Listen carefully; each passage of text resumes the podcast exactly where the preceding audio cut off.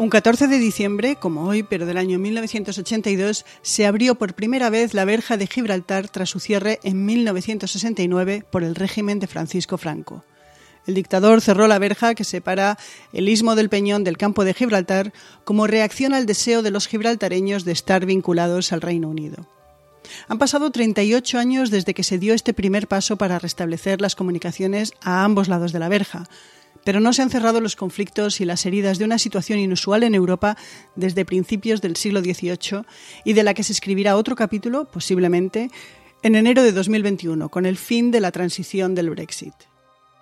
Hola, soy Ana Nieto y esto es Calendario de Historias, el podcast diario de Audire con el que recordamos el pasado, a sus protagonistas y repasamos lo que nos queda de ello. Para entender la verja hay que retroceder muchos años, hasta 1713.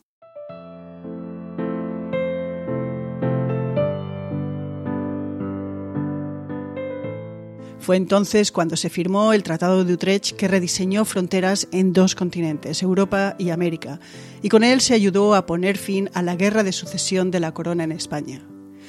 La guerra se abrió tras la muerte sin herederos de Carlos II el hechizado, cuando la monarquía española pasó de los Habsburgo a los Borbones y se recompuso el tablero de influencias en Europa y sus colonias.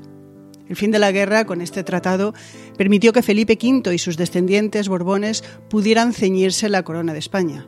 Ahora bien, habría contrapartidas. Dentro de lo que es el territorio español se perdían Menorca y el Peñón de Gibraltar, que pasaron a manos británicas. En 1802, con el Tratado de Amiens, España recuperó Menorca definitivamente, pero el Peñón no se ratificó insatisfactoriamente para todo el mundo con otro, el Tratado de Sevilla. El Peñón seguía en manos inglesas.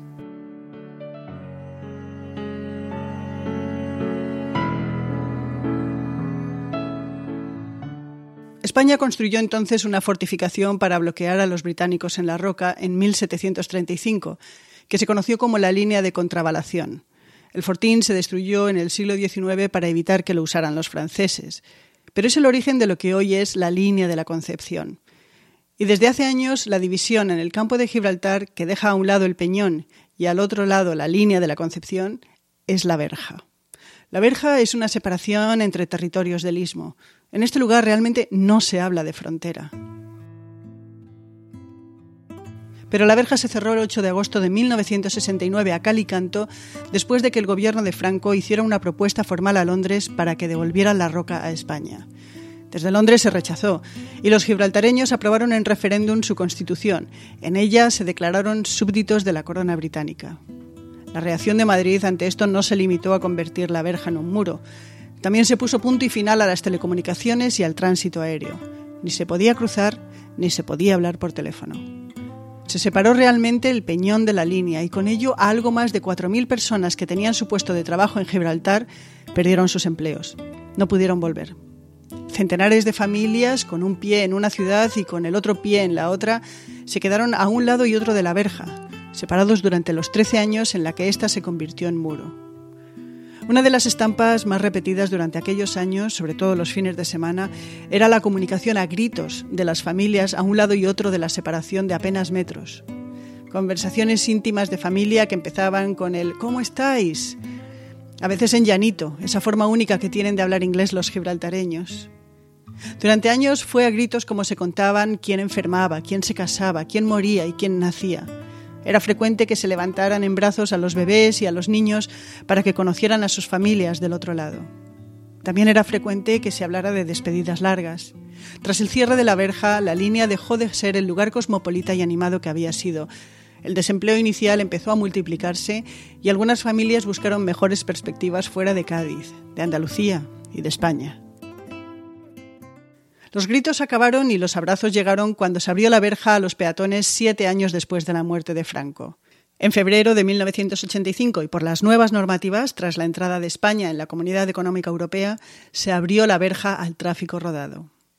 Desde entonces hasta ahora, casi todos los gobiernos de España han tratado de llegar a acuerdos para recuperar la soberanía en distintos periodos de tiempo. Y ha habido momentos diplomáticos muy incómodos, como la cancelación de la asistencia de los entonces reyes de España, Juan Carlos y Sofía, a la boda de los príncipes de Gales, Carlos y Diana, en 1981. Estos tenían planeado partir de Gibraltar a su luna de miel y aquello no sentó bien al gobierno. couple were into the Triumph Stag, which was the only open car the Gibraltarians could find, for a ride down Main Street. Here the crowds went quite potty, but also underlined their Britishness. En 2002, los gibraltareños en referéndum rechazaron la propuesta de la soberanía conjunta hispano-británica. Ya ha habido otro referéndum que cambia la vida en el istmo, el del Brexit. Los gibraltareños lo rechazaron de forma inapelable. El 97% votó no. Pero esa fue la opción que perdió, y ahora apenas quedan unos días para que termine el periodo de transición de la salida del Reino Unido de la Unión Europea, y se llega sin acuerdos de futuro. Al cierre de esta grabación, al filo de la noche del domingo, día 13 de diciembre, se sigue esperando claridad con respecto al Brexit. Los gibraltareños, por su parte, quieren ser parte del acuerdo de Schengen para poder transitar sin problemas a los dos lados de la verja y ser parte de la Unión Aduanera, algo que no parece posible. De momento, los gobiernos de España y el Reino Unido llegaron ya a acuerdos con respecto a los trabajadores. Hay 15.000 personas que cruzan esta verja todos los días para trabajar en Gibraltar. La mitad de los empleos en este territorio los ocupan españoles. Y para la línea, que ya tiene una elevada tasa de paro, y para el peñón, el cierre o la apertura controlada puede ser otro capítulo en esta larga historia.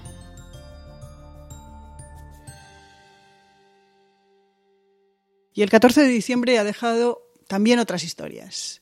Por ejemplo, la que escribió en 1911 el explorador noruego Roald Amundsen, que lideró a un equipo de cuatro personas más para ser los primeros en llegar al Polo Sur. En 1939 la Unión Soviética fue expulsada de la Liga de Naciones por invadir Finlandia.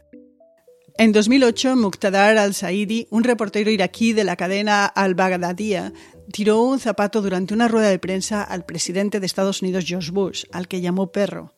Bush había dado luz verde a la invasión del país y derrocado a su líder, Saddam Hussein, aduciendo sin pruebas que el país tenía armas de destrucción masiva. Nunca se encontraron, pero la guerra costó la vida de cientos de miles de iraquíes. Al-Saidi fue condenado a tres años en prisión por atacar a un jefe de Estado extranjero, pero apenas cumplió nueve meses por buen comportamiento. Su gesto fue emulado en varias ocasiones, no obstante. Y en Estados Unidos, un joven de 20 años, Adam Lanza, se presentó en un colegio de primaria, el Sandy Hook Elementary School, y mató a 26 personas, entre ellos a 20 niños de 6 a 7 años de edad. Fue una matanza que dejó conmocionado a un país en el que a pesar de eso se siguen vendiendo armas como para luchar varias guerras. En 1982, el año en el que se abrió la verja de Gibraltar, Helmut Kohl se convirtió en canciller de Alemania y Felipe González en presidente de España. La presa de Tous en el río Júcar se vino abajo, afectando a construcciones y cultivos en varios pueblos de esta zona de la provincia de Valencia. En Utah se hace por primera vez el implante de un corazón artificial de forma permanente. Y el colombiano Gabriel García Márquez ganó el Premio Nobel de Literatura. Y terminamos el programa de hoy con una cita del primer ministro británico Boris Johnson en octubre de 2019. Es la roca del gobierno británico, que nunca, nunca, nunca permitirá que la soberanía de Gibraltar sea diluida, adulterada o de ninguna manera cambiada.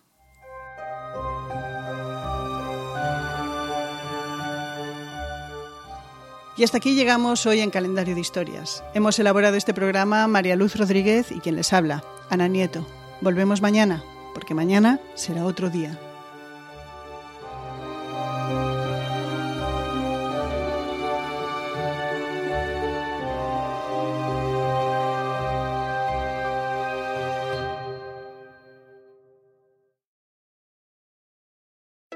Some people say the metaverse will only be virtual. But one day, in the metaverse, doctors will practice high risk surgeries hundreds of times before they operate on real patients. And students will be transported to ancient Rome and Saturn's rings, improving health outcomes, learning, and more. The metaverse may be virtual, but the impact will be real. Learn more about what Meta is building for the metaverse at meta.com slash metaverse impact. Becky G, ¿puedes tocar tu próximo hit? Apenas salga, pero tengo otro gran hit para ti. ¿Sabías que con Xfinity Internet obtienes velocidades rápidas y confiables que se adaptan a tus necesidades y presupuesto? Eso está bueno. Lo mejor es que podrías ahorrar hasta 400 dólares al año en tu factura de servicio móvil al agregar Xfinity Mobile. Eso sí es un hit. ¿Y tu Internet puede hacer esto? Llama al 1-800-333-0010 o visítanos hoy. Aplican restricciones. No disponible en todas las áreas. Ahorros móviles compara precios de los proveedores principales. Requiere Xfinity Internet.